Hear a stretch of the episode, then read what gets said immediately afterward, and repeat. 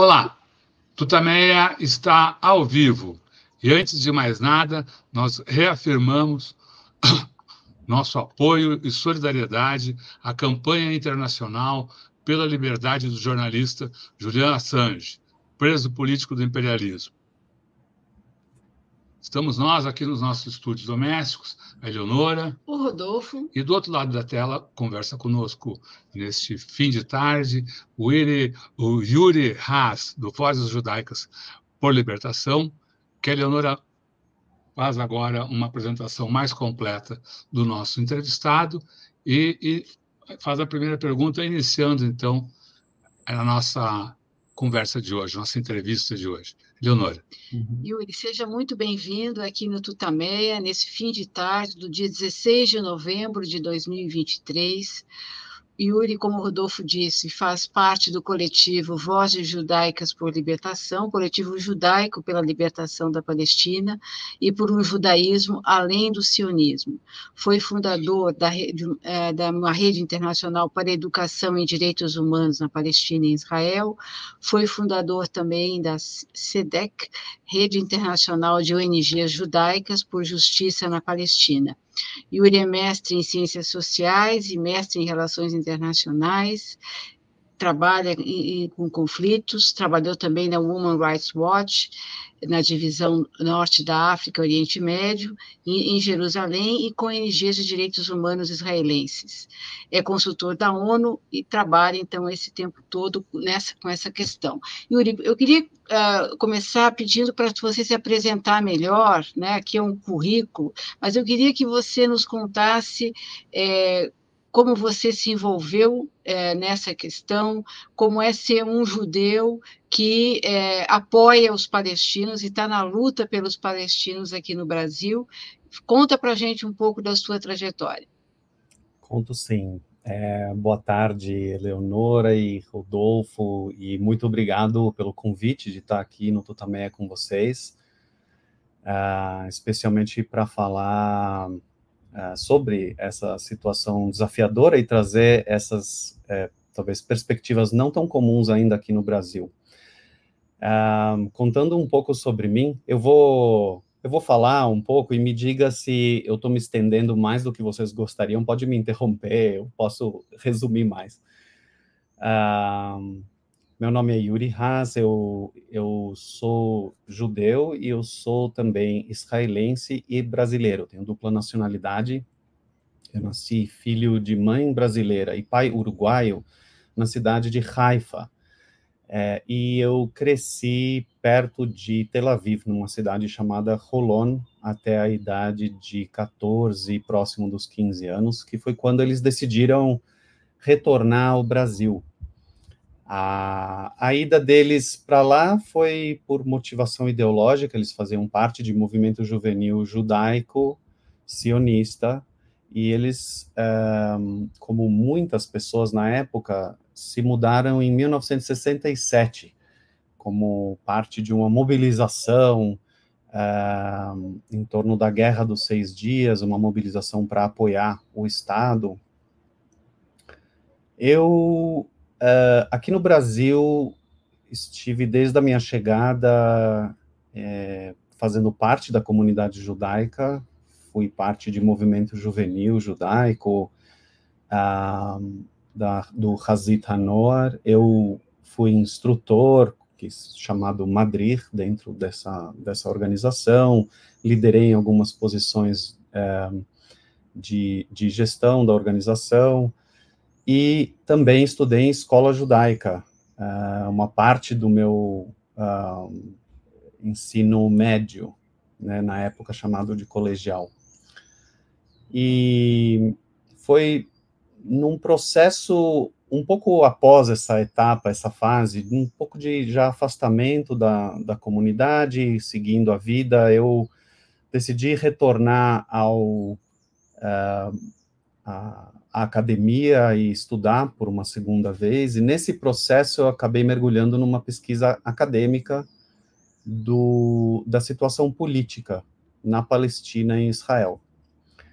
E, e essa investigação, ela é, foi para escrever uma, enfim, uma, é, um trabalho acadêmico que eu estava denominando de o uso da linguagem cinematográfica para humanizar a imagem do inimigo. E o estudo de fundo me levou a fontes que eu nunca tive acesso nem nos espaços israelenses, nem nos espaços judaicos brasileiros, que eram os novos, novos historiadores israelenses, que traziam um desafio é, na sua pesquisa e nas suas publicações, nos vários livros, é, a mitologia, é, um deles chamava o, o Zev Sternhell, que foi professor da Universidade Hebraica de Jerusalém, chamava da mitologia nacional, é, e, e, e, que não era história nacional. E ele chamava assim porque ele estava fazendo uma denúncia das várias distorções que haviam na maneira que nós somos socializados no, no mundo judaico, tanto em Israel quanto nas comunidades ao redor do mundo, e que conta uma narrativa histórica que nos posiciona, é, estrutura a, a, nossa identidade de uma maneira, nos posiciona no mundo de uma maneira bastante difícil de é, entender o, a situação política para além do lugar de um, ter, ter sido correto a vida toda, ter se defendido de ataques, ter tentado sobreviver, ter estendido a mão para a paz. Essa é a narrativa com a qual. E não ter encontrado parceiros para a paz nos palestinos. Essa, essa é a narrativa com a qual nós somos socializados é, em grande parte. E foi nesse processo que eu comecei a ficar muito surpreso e, na realidade, é, embora tenha sido um processo intelectual de início, começou a mexer com a minha identidade. Eu vivi uma crise de identidade muito profunda. Eu cheguei a adoecer nesse processo. E depois eu posso contar um pouco mais sobre essas dimensões, se for se a nossa conversa caminhar nessa, nesse, nessa direção. Que eu fui estudar essas mudanças de identidade em ativistas israelenses em campo que estão lutando por direitos palestinos essa foi a minha pesquisa de mestrado mais para frente. Mas foi esse processo que começou a revolucionar a minha maneira de, uh, de me entender no mundo. De repente, o que me tocava mais foi uma humanização. É, literalmente aconteceu o que eu estava escrevendo no, nessa minha pesquisa. Aconteceu uma humanização dessa imagem do palestino, dos palestinos, e eu desse outro, dessa alteridade, eu comecei a, a, perceber que essa história, essa narrativa fazia muito mais sentido, porque com toda a nossa narrativa não era possível entender de onde vinha essa violência é, que nós eh, víamos, percebíamos. Eu cresci em Israel sendo muito exposto a uma permanente educação é, de, de medo, de suspeita, eh, em relação aos palestinos, uh, de que a qualquer momento podemos ser atacados e a qualquer momento alguma coisa pode explodir, que não se pode mexer em coisas que se vê na rua, sacos eh, com objetos dentro, não se pode mexer, tem que chamar a polícia, eles trazem, explodem, é uma, toda uma neurotização que vai acontecendo numa grande escala e nem se percebe porque é muito normalizado.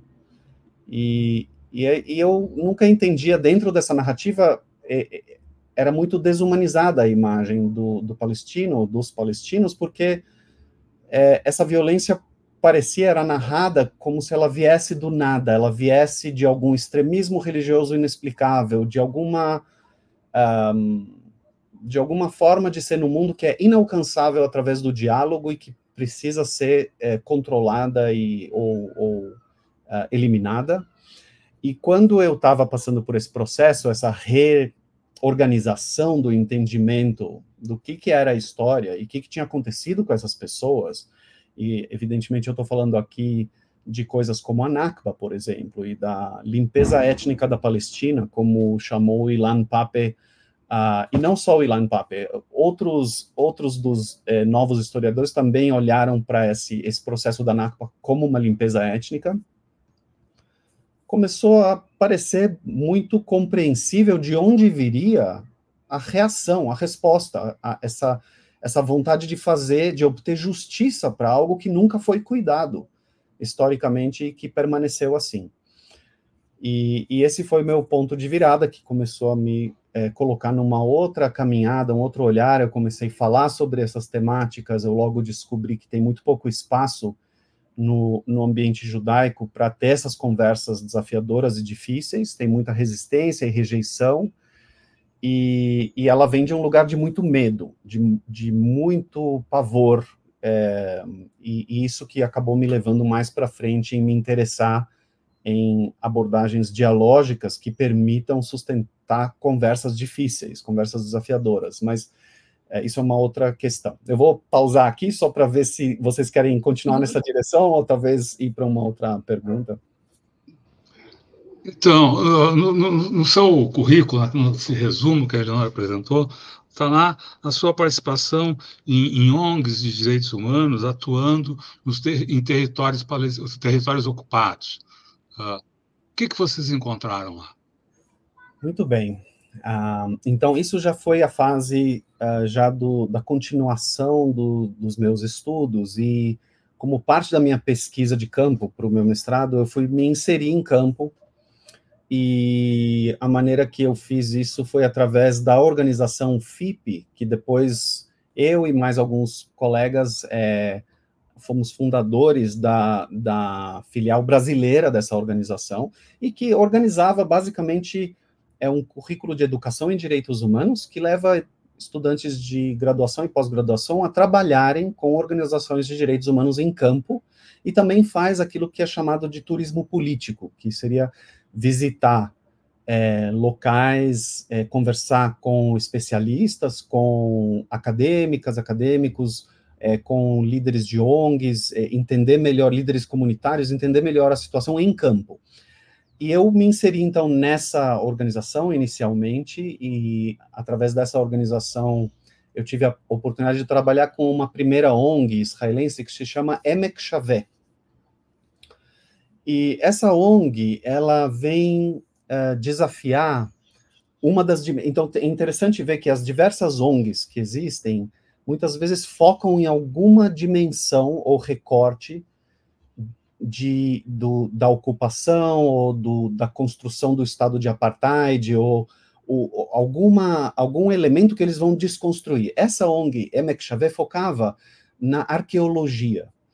E o que eles faziam eram tours alternativos àqueles oferecidos pelos parques arqueológicos, que uh, traziam uma narrativa diferente daquela que é oferecida nesses parques. E nesses parques, normalmente, muito da narrativa é oferecida com uma orientação nacionalista de reforçar, de justificar é, a construção desse entendimento do mundo que Israel propõe ou, ou tenta manter, um, uh, e, e que fortalece essa visão do, do sionismo no, na, nessa forma concreta que ele tomou, né, de, de estado de apartheid, e justifica, de alguma forma, a busca é justificar a, a relação do povo judeu com o território.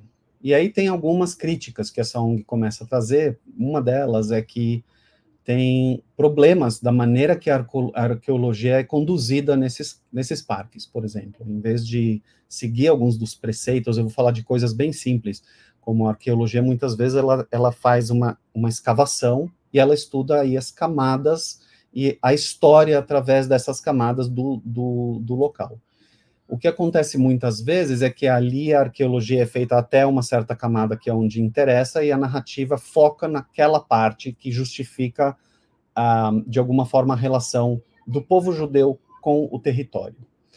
E o que eles traziam no Emek Xavier é uma desconstrução disso e mostrava que, na realidade, esse território tem uma história de é, pluralidade de identidades habitando ao longo da história, inclusive os judeus ou hebreus, talvez numa época mais antiga, a gente está falando de identidades que foram se transformando ao longo do, do tempo, e que ela se, se serve de alguma justificativa, seria, se, se dá para tirar alguma conclusão dessa história desenterrada na arqueologia, seria de que esse território, na realidade, é para ser coabitado por diversas identidades e não apenas por uma só.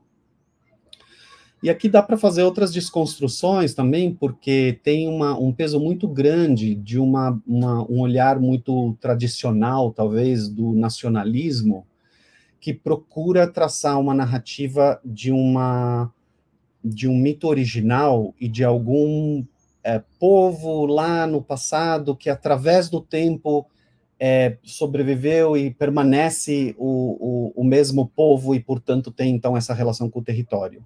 E isso vem de abordagens muito convencionais, como do Smith, dentro das relações internacionais de nacionalismo, e outras abordagens críticas desconstroem isso, como Anderson, por exemplo, vai falar sobre comunidades imaginadas e a ideia de que é, as comunidades modernas não têm essa continuidade lá do passado. Então, tem uma tem muitas transformações que acontecem. É difícil falar de, dessa manutenção dessa identidade e, por isso, usar como uma justificativa do, da propriedade da terra. Então, eu vou parar aqui sobre essa ONG e vou falar de uma outra ONG. Esse, esse é um foco. Tudo bem eu passar para uma outra ONG? Tudo bem, então vamos lá. A outra ONG que eu trabalhei foi é, uma outra ONG também israelense que se chama o Comitê um, israelense, the Israeli Committee Against House Demolitions, o, o Comitê Israelense contra Demolições de Casas.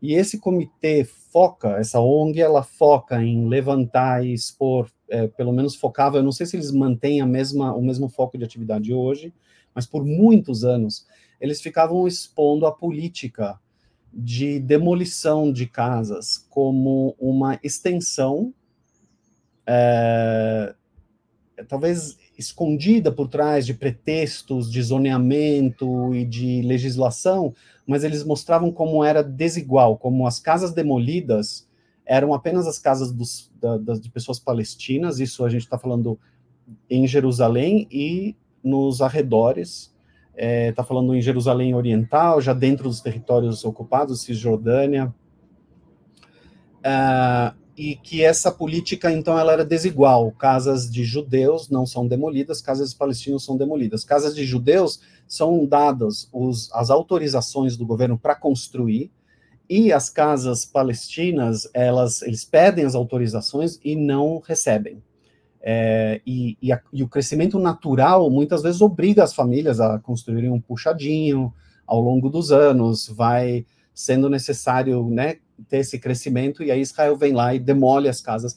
Então tinha um trabalho que era de expor esse, essa discriminação com base étnica da, da parte do governo, e isso já começa a entrar na categoria da justificativa de é, é, cometer crime de apartheid, né, onde baixo um mesmo governo, populações étnicas diferentes são tratadas com sistemas de lei diferentes, ou são tratadas de formas diferentes é, perante a lei. E, e também tinha um ativismo, é, do qual eu também cheguei a participar, de que às vezes as casas elas são demolidas, e aí essa ONG entrava e fazia uma reconstrução meio que de guerrilha da casa, da noite para o dia, reconstruir a casa com uma resistência. É claro que isso não era possível fazer numa escala que desse conta de tudo que, né, todas as famílias que sofriam os impactos, mas isso era uma das atuações. Eu quero dizer que a, a, terceira ONG, isso então é a segunda ONG, a terceira ONG que eu, que eu trabalhei lá foi a Human Rights Watch. A Human Rights Watch ela é uma das duas maiores organizações de direitos humanos é, no mundo, tem a Anistia Internacional e a Human Rights Watch. E, e, e com essa ONG eu cheguei a atuar tanto nos territórios ocupados quanto dentro de Israel. E aí, dentro de Israel, se via essas mesmas políticas de oferecer é, utilizar de zoneamento e a, autorizações para construção ou, ou não permitir autorizações para construção para a população palestina, cidadãos de Israel, dentro de Israel. A gente, eu estava envolvido numa das pesquisas é, relacion, a, que aconteceram em Lod, ou, né, nessa região que, era a cidade chamada de Lida, né, a cidade palestina Lida.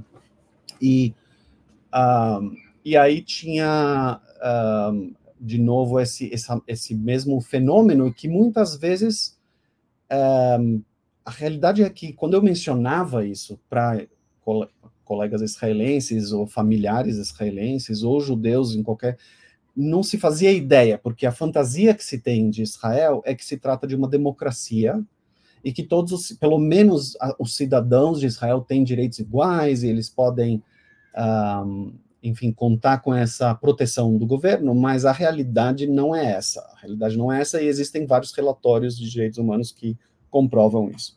Eu vou pausar aqui para é, só para é, interromper um pouco, mas essa, essa experiência, né, dos meus trabalhos pessoais com ONGs de direitos humanos, só para dizer que depois, quando a gente iniciou a FIP aqui no Brasil, nós levamos, nós começamos a levar estudantes para lá para posicionar esses estudantes com ONGs de direitos humanos uh, e fazer então essa ter essa mesma experiência e aí essas pessoas que retornavam de lá se tornavam as lideranças da nova leva e foi funcionando assim por alguns anos. Uh, ao longo da sua resposta, você usou, o, você usou várias vezes a palavra apartheid. Uh, há um apartheid em Israel? Por que, por que o senhor usa essa palavra? É, eu, eu, quero, eu quero dizer que o, o uso dessa palavra, não sou nem eu que estou é, trazendo assim a, a, legitimação, a argumentação para o uso dessa palavra. É, durante a pandemia, foi no mesmo ano, eu não sei se, eu, se não me engano, foi 2021, eu não, eu não tenho é, certeza se a minha memória me falha aqui, mas for, foi a Anistia Internacional, a Human Rights Watch e a maior organização de direitos humanos é, focando as questões dos territórios ocupados, palestinos, né, territórios palestinos ocupados, a B'Tselem, que é uma organização judaica israelense, todas as três emitiram seus relatórios é, denunciando Israel por estar tá violando os crimes de apartheid, cometendo crimes de apartheid segundo o direito internacional. Existem várias categorias que se pode é, olhar para isso. É, talvez a definição mais simples seria essa, de que, baixo um mesmo governo, populações étnicas diferentes são tratadas com sistemas legais diferentes. Então, a gente pode pensar em como isso se manifesta dentro de Israel, como eu mencionei, como o tratamento, ele é não é tão evidente, talvez ele é um pouco mais escondido, mas ele é muito concreto e real, e é possível perceber, talvez, se olhar para a história de Israel uh, ao, longo, ao longo de toda a sua existência, uh, foram criados 900, mais de 900 uh, eh, cidades, assentamentos, moshavim, kibbutzim, vilas, né, diferentes organizações de, de urbanização.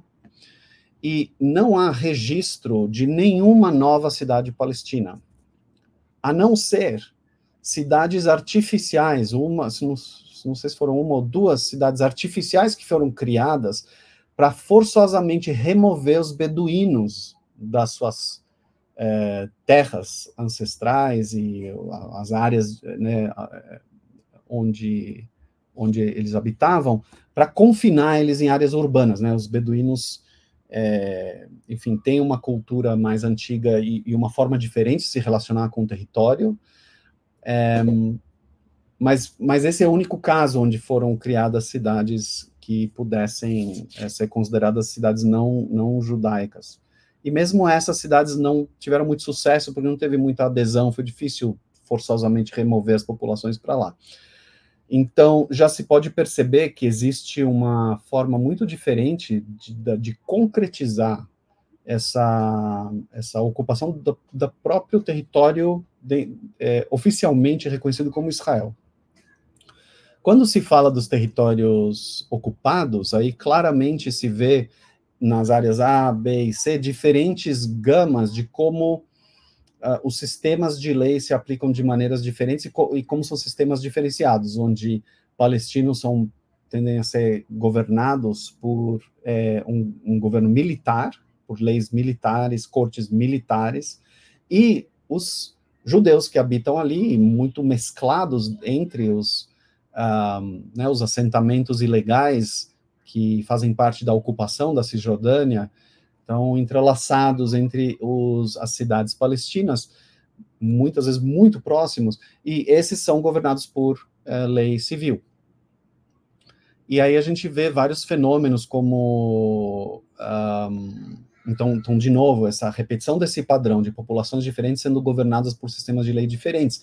E a gente vê relatos, por exemplo, tem uma ONG com a qual a gente interagiu, eu interagi bastante, parte da minha pesquisa foi com eles também, que se chama Breaking the Silence, que é uma organização, é Rompendo o Silêncio, que é uma organização de ex-militares israelenses que decidiram romper o pacto de silêncio e contar é, a, a, opressão da qual eles participam, participaram a, ao longo do seu serviço militar e, fazer uma denúncia. E tem milhares, milhares de depoimentos nessa essa ONG coleta depoimentos. E um dos uh, dirigentes, é, é, eu lembro de ter relatado para mim, na minha pesquisa, uh, a situação recorrente de estar tá servindo na cidade de Hebron, é, é, e está tendo presenciando essas situações de colonos agredirem palestinos e eles como soldados tinham que proteger os colonos, eles podiam intervir em relação aos palestinos, podiam prender os palestinos, podiam fazer alguma coisa, mas não tinham é, é, autoridade para fazer nada sobre a respeito dos colonos. Se tivesse que fazer alguma coisa a respeito dos colonos, eles tinham, que chamar a polícia civil para vir é, interromper uma agressão. Eles não podiam interromper a agressão como soldados. Então, isso são várias, várias nuances né, que a gente está falando assim sobre como, como se pode entender como o estado de apartheid se manifesta. Mas é uma coisa interessante de parar para pensar de que é, essa, essa denúncia que aconteceu pelas, pelos, pelas organizações de direitos humanos no meio da pandemia, ela chega um pouco tarde nesse contexto. É, talvez pela conjuntura, finalmente eles conseguiram chegar num ponto onde poderiam fazer essa, essa denúncia sem, é, enfim, sofrer sanções, teria mais aceitação na opinião pública, mas Israel, é, se for olhar essas determinações do que, que significa crime de apartheid, embora não tivesse sido codificado ainda no direito internacional, porque isso foi pós-África do Sul, a queda do apartheid sul-africano, que foi codificado em leis como, como é, crime, mas Israel se configura desde a sua fundação como Estado de apartheid.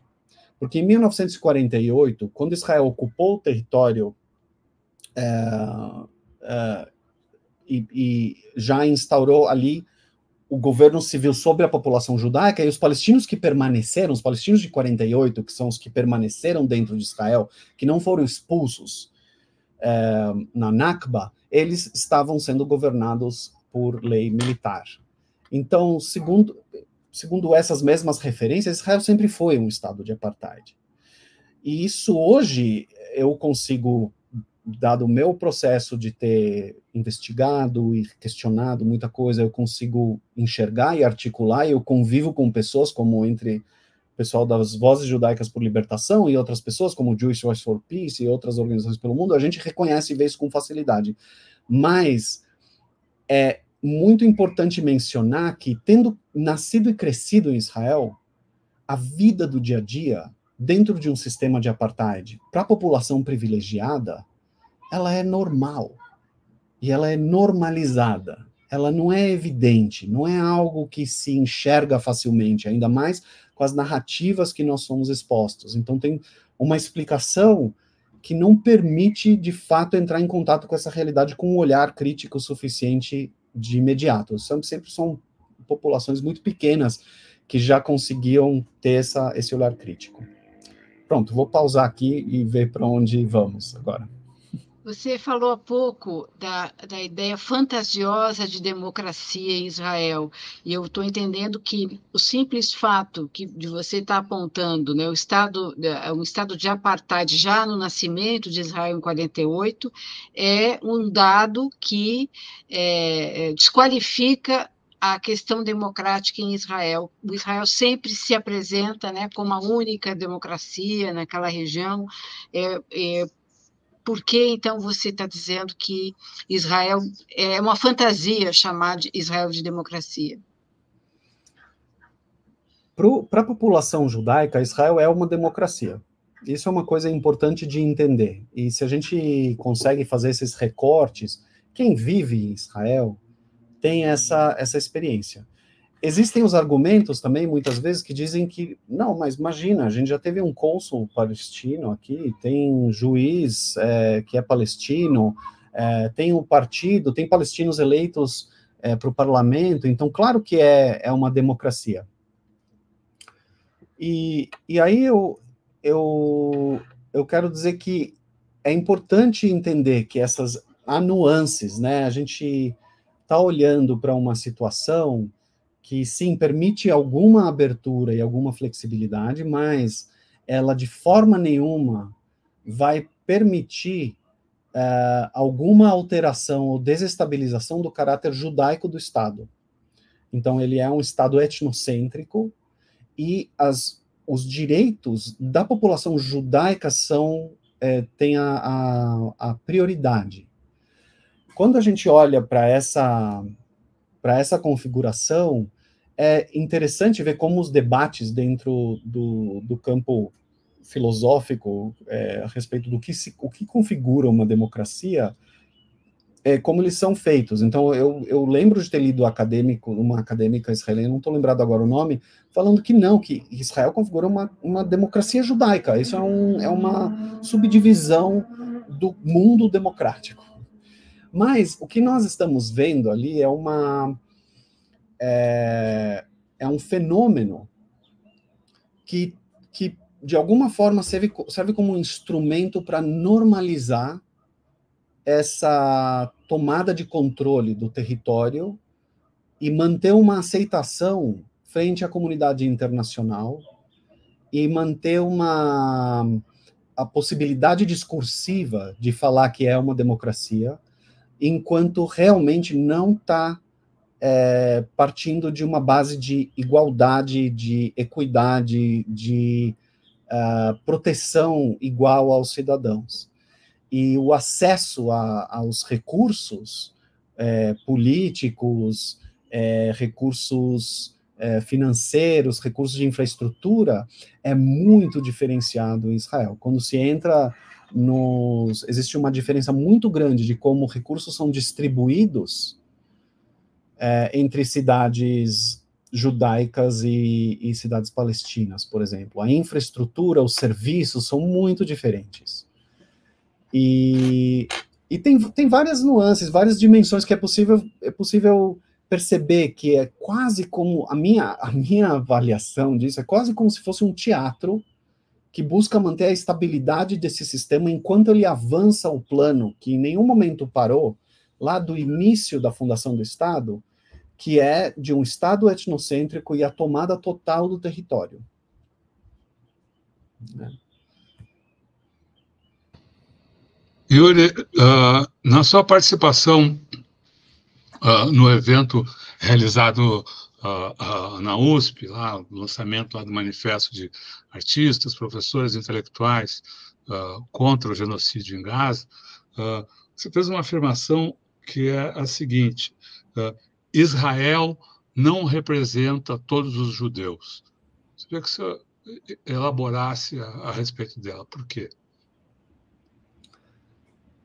Essa, essa afirmação, ela um, ela tem, primeiro, ela vem de um, de um lugar de um entendimento de que esse formato de Estado uh, que, que não respeita uh, a, a, todas a, toda a população de forma igual é algo que viola a nossa os nossos valores, os meus valores, os valores das pessoas que fazem parte da nossa organização. Essa estrutura de Estado. A gente não está nem falando aqui de um governo específico. Muitas, muita da briga que acontece uh, nos campos progressistas, ainda sionistas, uh, dizem que o problema é o governo do Bibi, o, o problema é o governo de direita.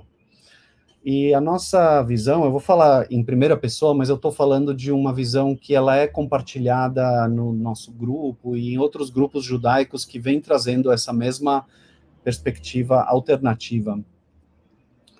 É, eu eu compreendo que existe uma ex, é, existe uma forma uh, desse estado dele, da forma que ele foi estruturado desde a sua desde o seu início com essa intenção de expulsar a população que não atende meus uh, meu respeito por, pela humanidade pelas pessoas. Não atende meu senso de justiça, não atende meu senso de cuidado, é, de equidade, de consideração, enfim. E eu quero dizer que, nesse momento especificamente, uh, o, existe, um, existe uma proposição que também está em campo, que apareceu lá na fala do Ilan Pape, no vídeo que ele gravou para o evento lá da USP, que é um olhar para um futuro que respeita por igual todas as vidas, todas as pessoas que ali vivem, que buscaria fazer algum processo restaurativo das injustiças do passado, é, que buscaria ouvir a partir das vozes que ali estão, como é possível compor uma uma entidade política que possa dar toda a segurança, o respeito, o cuidado a todos que ali desejam viver. Uh, e o senso de justiça. Nesses tempos, especialmente, está sendo muito importante diferenciar a identidade judaica da identidade nacional israelense. É, eu não estou nem falando de partido, mas é de entender que o Estado de Israel, de alguma forma, representa os interesses judaicos no mundo porque na nossa perspectiva, na minha perspectiva, o, o descolar dessa, dessas duas identidades é importante para compreender que há uma diversidade no mundo judaico. É, e tem gente que discorda não só das políticas atuais, mas da estrutura do Estado, que não, não se vêem representadas, não veem seu judaísmo refletido, os valores humanos, humanistas que, que aprenderam é, do que, que significa ser judeu, do, do, do valor de cuidado com a vida, de que não estão representados nessa maneira de se organizar é, o Estado. E, e que nessa diversidade é impossível, então, é, ter uma crítica a identidade judaica como um todo. Não é possível. Essa identidade ela é diversa, ela não é homogênea. Embora ela tenha pontos, tem muita diversidade, diversidade política, diversidade étnica, cultural, diversidade em nível de relação com a religião ou com a cultura. É, enfim, tem uma diversidade muito grande e isso, na nossa perspectiva, na minha perspectiva, é um combate é, corajoso contra o antissemitismo principalmente agora, quando o antissemitismo tem sido usado como um argumento para suprimir críticas a Israel. Então, é, esse movimento, para nós, é muito importante colocar essa fala no espaço público, também para que seja compreendida a diferença entre antissemitismo, que é esse preconceito contra judeus por serem judeus, uma desumanização dessa figura do judeu e uma e uma, de alguma forma, legitimação do uso de violência contra judeus, que é o antissemitismo. A diferença que existe entre isso e criticar a estrutura de um Estado e as políticas pelas quais ele se manifesta. E então tem essa dupla questão, os valores pessoais nossos que não são representados nessas atuações, nesse genocídio que está acontecendo agora em Gaza, mas também na ocupação, na maneira de priorizar vidas judaicas sobre outras vidas, de não ter respeitado as culturas já existentes no território, na nossa entrada naquele território. É, e, e, nesse sentido, então, é, tem os valores pessoais e tem essa, essa questão de influenciar no espaço público, de ver essa diferença, que ser judeu não significa necessariamente apoiar Israel e o que está fazendo e as suas ações. E que Israel em si, é, segundo. Agora a gente tem já centenas de rabinos manifestando em, espaço público que essas ações não tem nada de judaico nelas. Elas não estão representando essa cultura, essa, essa, esse, essa religião, esses valores. E, e, então essa separação se torna muito importante. É por isso que eu trouxe essa fala. Uhum. E, e, essa e, e, essa esse sentir ou esse não se sentir representado por Israel uh, talvez também seja uma das razões das, das, das não se sentir representado por Israel e uh, talvez até uh, ofendidos, né, pelas, pelas ações que, que, que o Estado de Israel vem fazendo, uh, motivou grupos de judeus no mundo todo, inclusive em Israel, houve grandes manifestações contra as ações de uh, Netanyahu, né? e, e, em outros países, notadamente nos Estados Unidos, na Grã-Bretanha, grupos de judeus se manifestando o não em nosso nome, o pare o genocídio, o, no, em manifestações organizadas pelo Jewish Voice for Peace, que, pelo que eu entendi, tem uma, algum tipo de conexão com o, o Vozes Judaicas uh, por Libertação. Gostaria que você comentasse um pouco essas manifestações, as razões dela, o trabalho desses grupos. É, é, uma, é uma manifestação, uma resposta exatamente a essa sensação de não, não estarmos representados e uma insistência é, como se fosse um sequestro que essa identidade nacional é, que é os assim até um certo eu, eu, tenho uma problemática em falar em sionismo e eu daqui a pouco vou, vou nomear ela mas tem algo do sionismo sequestrar o judaísmo.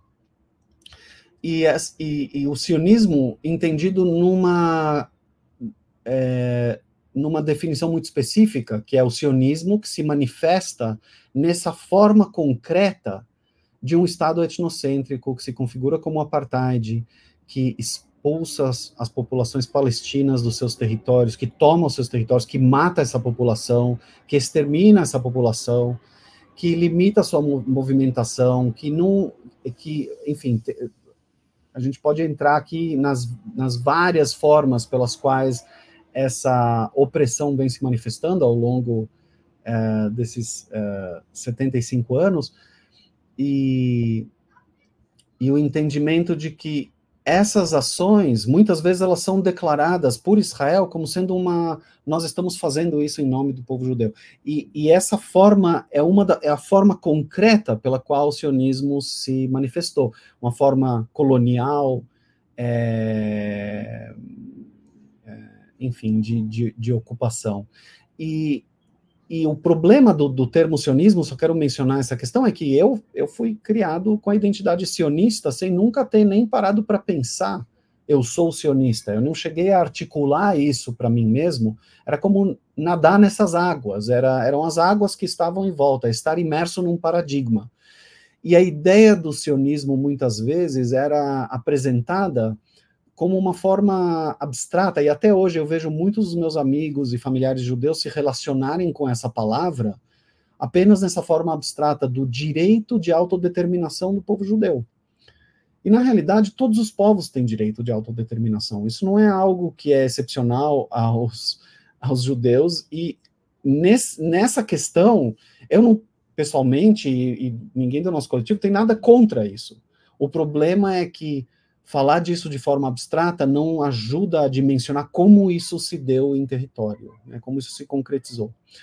E então essa cooptação da identidade judaica pelo sionismo e também a centralização da, da identidade judaica em Israel, e aí entra a questão de nome nomear as comunidades judaicas ao redor do mundo como diáspora, né? E a ideia de diáspora é estar fora do centro. E na comunidade judaica, nós somos educados muitas vezes com o objetivo de realização maior nosso seria subir para a terra de Israel. Literalmente, aliar em hebraico é subir para a terra de Israel. E ir embora de Israel significa descer da terra de Israel. E dá, né? Significa, em hebraico, existe uma, uma mitologia muito forte em torno dessa centralização. E nesses movimentos, existe esse movimento, essa, essa, essa, essa, esse resgate da identidade judaica não centrada num certo território, mas a identidade judaica que tem histórias nas suas localidades, nas suas comunidades, histórias muito ricas e diversas, e que são centradas nelas mesmas, elas não estão fora do seu lugar, elas não estão incompletas, como, como se espera dentro dessa narrativa. E é dentro disso também que se manifestam essas vozes de dizerem: não, Israel não é o lugar onde, onde eu vou ser realizado como judeu, eu já sou realizado como judeu onde eu estou. Aqui eu tenho história, eu tenho raízes, né? Eu estou falando de, várias né, experiências de comunidades diferentes que têm manifestado isso. E isso vem desafiar muito o discurso de Israel que está fazendo o que está fazendo, seja lá o que for, em nome dos judeus. E a justificativa, muitas vezes, ela vem relacionada a nunca mais permitir ocorrer um evento como o Holocausto nazista. E eu quero dizer que eu sou neto de sobreviventes do Holocausto nazista. A minha família, quase que inteira desse lado da minha mãe, é, foram assassinados no Holocausto. A minha família é assim pequenininha. Eu lembro de, de ter me dado conta disso só quando eu vim aqui para o Brasil, quando eu fui numa festa da família da minha esposa, tinha 200 pessoas, e eu, eu pela primeira vez entendi o que, que significa a minha experiência, o que, que foi o resultado, né, de ter, de ser neto de sobreviventes do Holocausto, como impactou, como tem esses fantasmas, eu não sei de quantas centenas de pessoas da minha família que eu que não estão aí, não estão, não puderam estar porque porque houve essa esse massacre. E aí Israel vem articulando essa, esse posicionamento, essa parte né, do, do, da narrativa, de como nós somos socializados, de que Israel é necessário para se ter segurança, para que nunca mais ocorra o Holocausto. E o que nós, a minha experiência tem sido, é de que os judeus vivem em segurança nos ambientes onde eles estão integrados e vivem em boa vizinhança e com respeito com outras identidades. É nesses lugares onde tem maior segurança.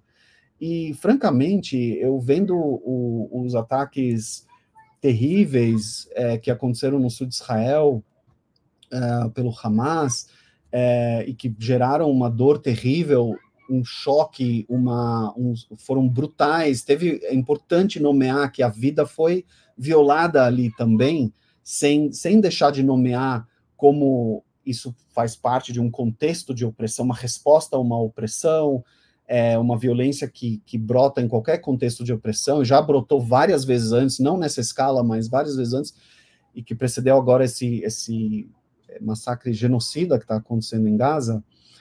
É, como, como isso, é, essa. É, enfim, essa esses fenômenos são costurados, mas eles não reconhecem que em Israel os judeus talvez seja o lugar mais perigoso para os judeus no mundo, pelas políticas que Israel exerce, pela opressão que exerce, pela forma que lida com seus vizinhos. Israel, os judeus ali estão em perigo. Então, essa tese do, de, de, Israel é, existir em nome dos judeus, defender algum tipo de ideia de que ali é um porto seguro para os judeus, é algo contra o qual essa, essas identidades ao redor do mundo têm se manifestado como não, não em meu nome, isso não me representa, esse não é o meu judaísmo, é, isso não é o que uh, me representa. E como você avalia, é, dentro da juventude israelense especialmente, a, a, a percepção e a reação a esse estado de apartheid? A gente tem conhecimento já há muitos anos é, décadas até, desses protestos de militares né, que se recusam a, a atacar a palestinos. Né? É, como é que isso está hoje? Quer dizer, dentro da juventude israelense, você nos diria que esse, esse momento está propiciando um debate né, sobre a questão sionista, sobre o caráter do Estado de Israel. Como é que isso está, enfim, acontecendo dentro, da, dentro do país? É, eu vejo uma. É, é, uma, é uma minoria, mas é uma diversidade maior do que aquilo que se imagina olhando de fora. Muitas vezes as pessoas olhando para Israel imaginam uma homogeneidade muito maior. Mas ela de fato existe há muito tempo, essa dissidência, a recusa a servir o exército, a recusa de mesmo estando no exército, de servir certas operações que um, acabam perpetrando esses massacres de civis. Existe a famosa Carta dos Pilotos, né, que foi feita já, eu acredito que talvez seja em torno de 20 anos já, ou, ou mais, que se recusaram, é, se recusaram, são os considerados dentro da sociedade israelense um status muito alto, os pilotos da Força Aérea, e esse grupo né, se manifestando dizendo, não, nós não vamos bombardear a população civil.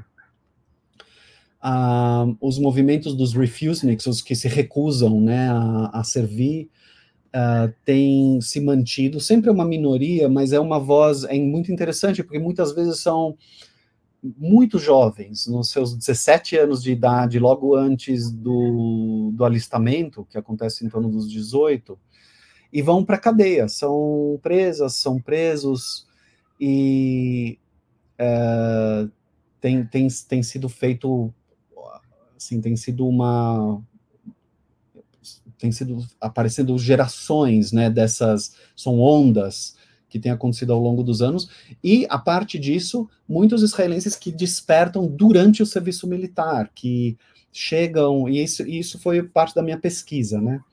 Uh, várias, várias dessas ONGs israelenses que procuram provocar uma reflexão crítica dentro da sociedade israelense e, e procuram defender direitos palestinos e promover uma, um olhar de justiça social e histórica para os palestinos, é, esses muitas vezes eles vêm já de ter é, chegado no serviço militar e descoberto que a narrativa toda que eles têm, a identidade toda que eles têm, não explica o mundo que estão encontrando. Eles estão chegando lá com essa postura, querendo um, enfim, imaginando que são, são voluntários para defender a sua comunidade, tem uma atitude de, de quase de autossacrifício, de eu, eu, vou, eu vou defender a minha comunidade contra um tremendo de um inimigo, e chega lá e encontra uma população empobrecida, enfraquecida, fragilizada, oprimida, e se vê no papel de opressor. E isso dá um nó na cabeça das pessoas, é uma vivência de é, dissonância cognitiva muito grande. E lembra que eu falei no início que quando eu passei pela minha crise de identidade, eu fiquei doente. Na minha pesquisa de campo com essas pessoas que relataram processos muito parecidos, quando chegavam a ter uma vivência dessas, é, era muito pior, porque muitas vezes já tinham perpetrado violências e coisas que é, ferem, né, de alguma forma, a humanidade e fica, é muito mais difícil de processar essa mudança e chega a tamanha crise a identidade que dentro dos meus entrevistados, era uma entrevista, era uma pesquisa qualitativa, então eram uns 13 ou 14 entrevistados, dois tinham tentado suicídio e todos conheciam pessoas que tinham cometido suicídio graças a esse tipo de crise de identidade, de se ver completamente desconectado da sua humanidade, não tendo lugar no mundo, achando que está sozinho, porque toda a sociedade parece agir é, em concerto, como se aquela, aquela postura é, é, o, é o normal e a pessoa se vê como não, não consigo viver com isso. E, e o resgate muitas vezes acontece quando encontram outras pessoas que passaram por uma experiência parecida e aí eles deixam de se sentir sozinhos no mundo e se começam a se juntar e formar essas ONGs. E aí, então a gente tem é, ONGs como essa que eu mencionei, o Breaking the Silence, o Rompendo o Silêncio, que vale muito a pena visitar o site deles e, e ver. E um, ONGs como o Yesh Gvul, Yesh Din, que seria tem, tem fronteira, tem justiça, são diferentes grupos que vão se articulando e que vêm trazendo essa crítica. Então, são várias ONGs. Eu quero dizer que há esse contingente israelense, judaico, dentro de Israel, lutando, inclusive eh, pedindo ou promovendo a, o convite ao BDS, aos boicotes, desinvestimentos e sanções, pedindo ajuda à comunidade internacional para que pressione Israel, porque de dentro eles não conseguem é, promover essas mudanças com eficiência. E, e, outras ONGs também que procuram mostrar a alta militarização da sociedade, por exemplo, de conscientizar, é, por exemplo, de que nos, nos livrinhos na escola muitas é, tem, tem exemplos de livrinhos onde em vez de ter lá quando se aprende a contar em vez de ter lá um morango, duas bananas, três macaquinhos, tem um tanque, duas, é, sei lá, coisas, objetos militares. Tem playgrounds é, em Israel que são carcaças de objetos militares também, tanques, aviões, e existe essa normalização, essa ONG vem trazer essa consciência, por exemplo. Eu estou falando dessa diversidade porque é, é bastante grande e eles hoje estão protestando dentro de Israel e e, e nesse momento, eh, não é, não é só nesse momento, já vem vindo numa reta de aumentar as sanções que o governo é, é, coloca sobre essas manifestações críticas ao Estado. Então, há uns anos atrás, se proibiu uh, o, o, o, veículo de financiamento que tinha para essas ONGs, que muitas vezes não conseguiriam financiamento dentro de Israel, então contavam com organizações humanitárias internacionais para poder ter financiamento, para poder fazer seus projetos internos, e isso foi é, interrompido pelo governo. E atualmente eu estou recebendo relatos dos, das minhas colegas, meus colegas que estão procurando protestar contra o genocídio, e a polícia foi autorizada a violentamente é, é, suprimir, reprimir essas é, manifestações, essas vozes, e estão correndo um risco maior de agressão física, de, de é, teve autorização de usar é, bala, fogo, né, assim, atirar na, na, nos manifestantes. Então, é um, é uma voz que existe e, é e, sofre muitas dificuldades, né? E é muito importante saber que ela existe dentro de Israel. Ela não é tão pequena assim, embora seja marginal dentro da sociedade israelense.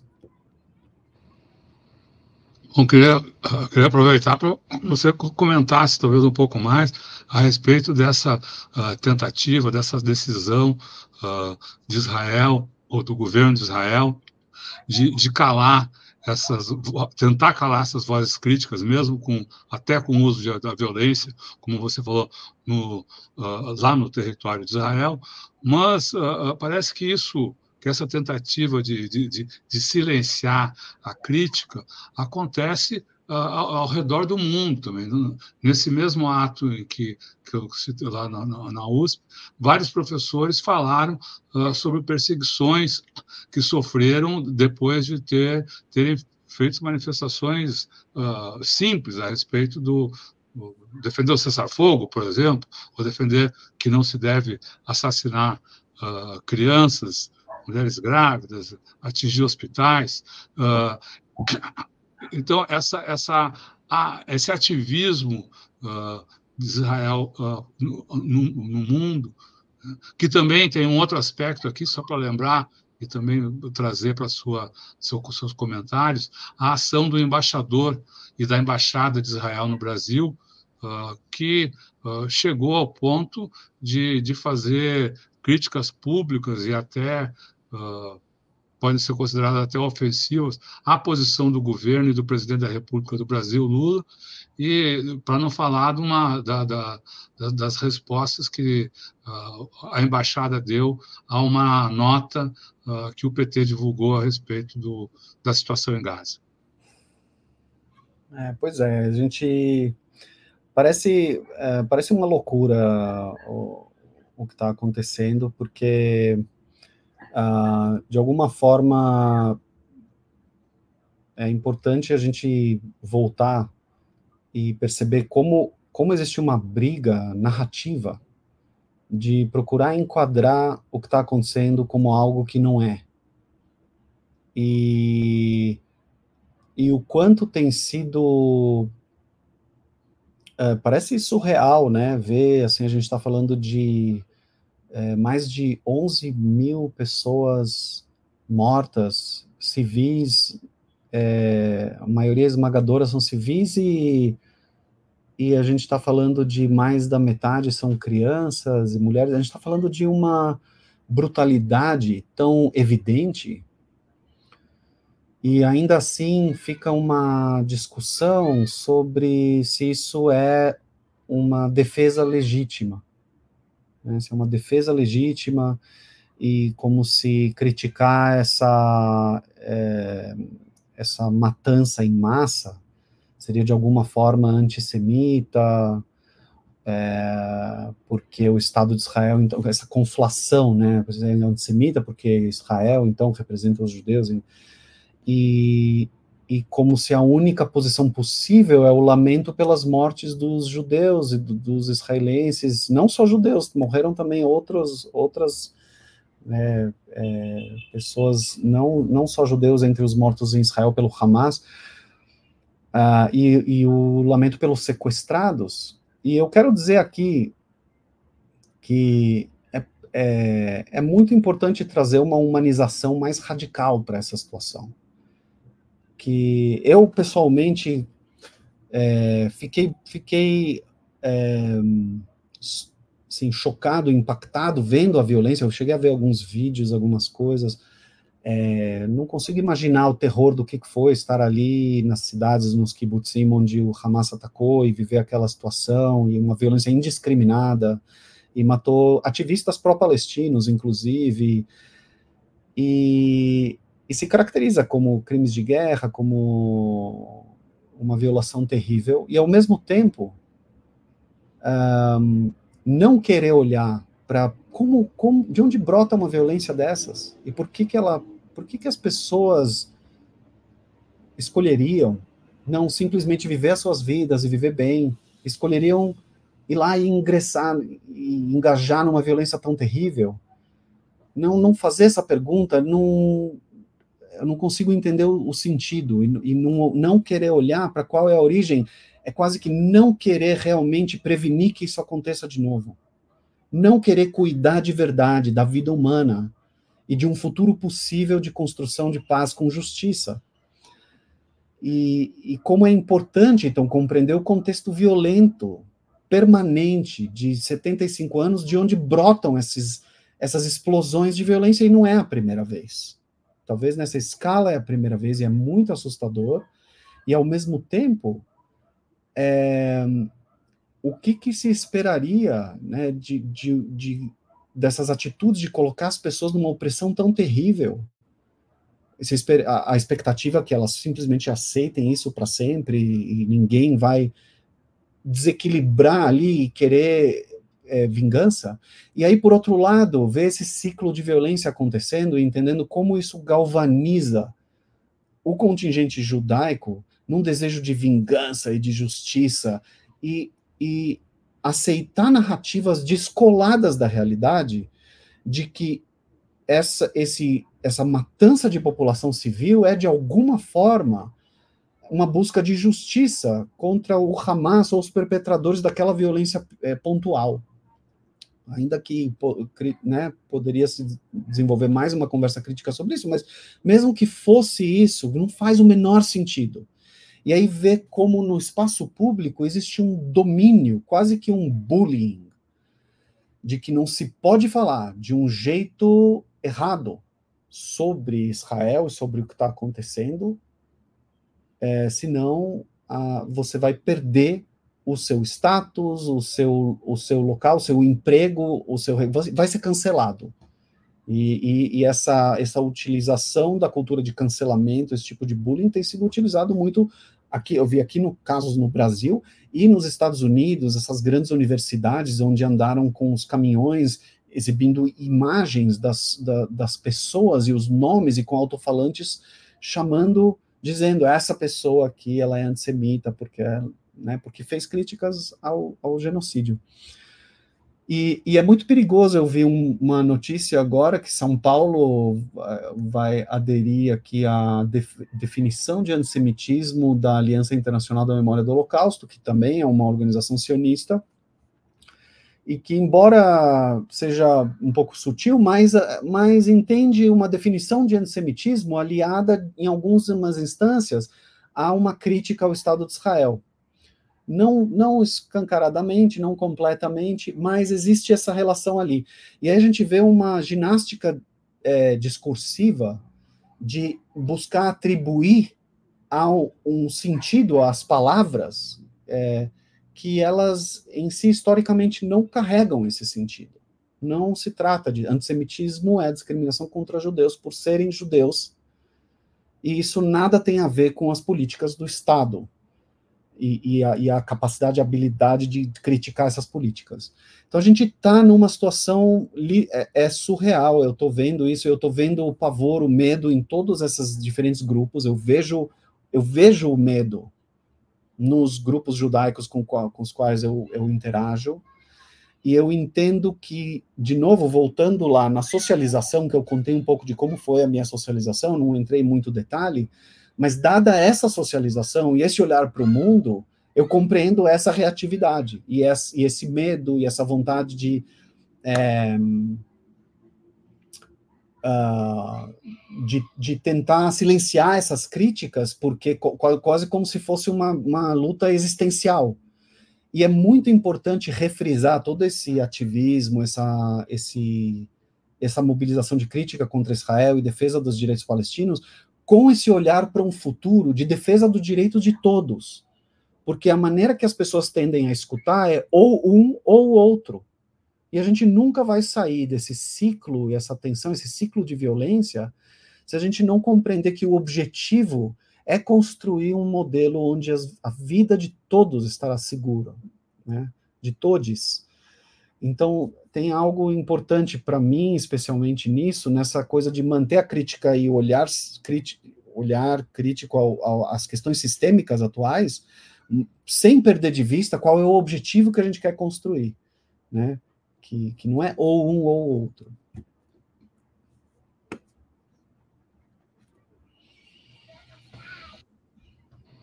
Legal, Yuri. Uh, queria, uh, aqui no Brasil, bom, estão acontecendo, a gente voltando aí, exatamente essas manifestações estão acontecendo uh, no, no, mundo todo, aqui no Brasil, aqui em São Paulo, repetidas manifestações, às vezes mais, mais de uma por semana. Nesse final de semana, essa sexta-feira, vai ter outra aqui em São Paulo, acho que frente ao consulado de Israel, mas uh, eu queria saber um, da, do, do, dos projetos do Vozes Judaicas uh, por Libertação. Vocês participam dessas manifestações públicas? Não participam? Uh, tem que tipo de projeto vocês têm para se manifestar, para que suas posições sobre o que acontece em, em Israel sejam, em Gaza, sejam ouvidas? Nós, nós temos é, participado, sim, das manifestações, nós temos é, procurado trazer um posicionamento é, nosso, é uma articulação recente, porque, na realidade, tem 10 anos de, de processo, de história, essa chegada nessa, nessa organização e nesse, nesse nome, e e a partir do momento que nós estamos um pouco mais no espaço público, tem, tem, tem sido, temos sido procurados por várias pessoas judias e judeus que uh, se sentem deslocadas e sozinhas no mundo e, e não pertencentes a, a essa visão é, mainstream, assim, institucional das instituições judaicas é, aqui, aqui na comunidade judaica no Brasil. Então, é, nós temos pensado e desenvolvido, né, qual é o nosso papel, e nós acreditamos que um desses papéis é manifestar publicamente que a identidade judaica ela não é homogênea, ela é diversa e não é possível fazer essa conflação do, ou, ou do sionismo, ou do, da identidade nacional israelense com o judaísmo, e, e, temos percebido movimentos parecidos em. Nós estamos baseados em São Paulo, temos algumas pessoas em outras cidades, mas tem também surgido outros movimentos com uma voz semelhante em outras cidades. Então a gente está percebendo que tem um, é um fenômeno emergente. Então tem esse papel de mostrar essa diversidade primeiro, né? E, e de alguma maneira também é, trazer esse entendimento de que criticar políticas que oprimem pessoas, que violam é, direitos humanos, que violam direito internacional, elas são legítimas. Elas são legítimas, elas precisam ser protegidas e elas não podem ser categorizadas, quando se trata, quando é o caso de Israel, não podem ser silenciadas ou categorizadas como antissemitismo. Ao mesmo tempo, nós vemos o combate ao, ao antissemitismo como sendo essencial, tanto quanto o combate à islamofobia, à homofobia, ao racismo, a, a, a, discriminações, a identidades é, minoritárias diversas. É, e, e, e, com menos acesso a privilégios, mais marginalizadas também, principalmente. E um, e nós vemos o nosso papel como também de sermos aliados a, a essas, esses movimentos, a Frente Palestina, movimentos que estão simplesmente trazendo é, para a consciência aqui do, é, da sociedade brasileira um, o que está acontecendo na Palestina e qual a responsabilidade aqui, nossa responsabilidade como brasileiros, aqui no Brasil, qual a nossa responsabilidade de atuar em relação a esse conflito que a, acontece lá tão longe? E que nós temos uma responsabilidade como sendo membros de uma comunidade internacional e como como nós agimos é, nas relações com Israel. Se, se o Brasil é, não, é, mantém uma relação normalizada, relação comercial, principalmente em relação à compra de tecnologias militares que são utilizadas para é, oprimir aqui ah, nas favelas as populações marginalizadas. É, como, como, que responsabilidade é essa, né, de trazer uma pressão para mudança da situação lá na Palestina, e uma responsabilidade de como isso também está impactando aqui no Brasil. E nós, nós, nós vemos a nossa responsabilidade como de, de sermos aliados nessa luta e de conscientização uh, do contingente, uh, não só judaico, mas a população brasileira como um todo. Legal, Yuri. A gente queria agradecer muito a sua participação uh, aqui na, no Tutameia, trazendo esse, essa, essa, visão aí uh, que você nos apresenta sobre a visão do, do judeu a respeito do, do, do conflito lá uh, em Gaza. Agradecemos também à grande assembleia que se formou aqui para acompanhar suas informações, suas reflexões. E lembrar a todos que essa entrevista fica disponível em todos os canais Tutameia. É só buscar por Tutameia TV, você nos encontra nas várias plataformas de podcast, no Twitter, no Facebook, no YouTube. No YouTube, não deixe de se inscrever no nosso canal, clicar na sinetinha para receber avisos de novos vídeos. Visite também o site Tutameia. O endereço é tutameia.jor.br. E agora, antes do boa noite, do tchauzinho, a gente devolve a palavra para Yuri, para que dessa vez, sem perguntas, faça sua fala, mande sua mensagem para o povo que está aqui conosco e que segue com a gente pela internet afora. Muito obrigado, Yuri, a palavra é sua. É, meu convite é principalmente para se informar sobre o que, que, o que, que é a história daquela região, saber mais, poder entender um, o que, que, de fato ocorreu. Eu convido a acessar é, fontes. Eu, eu, eu, eu, gosto muito de convidar a ver as fontes de acadêmicos e jornalistas, é, acadêmicas e jornalistas israelenses judeus é, que estão trazendo essa voz crítica, é, vozes como Ilan Pape, ou como a Amira Haas, é, como o Gabor Mate, por exemplo, é, que estão tão, um, trazendo uma autorização para olhar com um olhar extremamente humanizado para essa situação, para desescalar é, desses caminhos que só levam à violência e, e, entender que tem uma restauração a ser feita e que isso é a única garantia para um futuro de fato de justiça e de paz onde a gente não precise mais viver esses ciclos de violência da forma que nós estamos vivendo e perdas terríveis que estão acontecendo tanto para o lado que está mais privilegiado quanto para o lado que está oprimido. E eu quero agradecer muito a oportunidade de estar aqui e dizer que assim estamos vozes judaicas por libertação temos um, um grupo maior de pessoas que se vocês é, nos estenderem mais convites é, teremos mais pessoas não só eu, para vir aqui e conversar e falar e contar um pouco mais. Obrigado. Legal. Legal, Yuri. Muito obrigado. Muito obrigada. Boa noite. Boa noite, grande abraço. Tchau, Tchau um abraço. pessoal. Boa noite.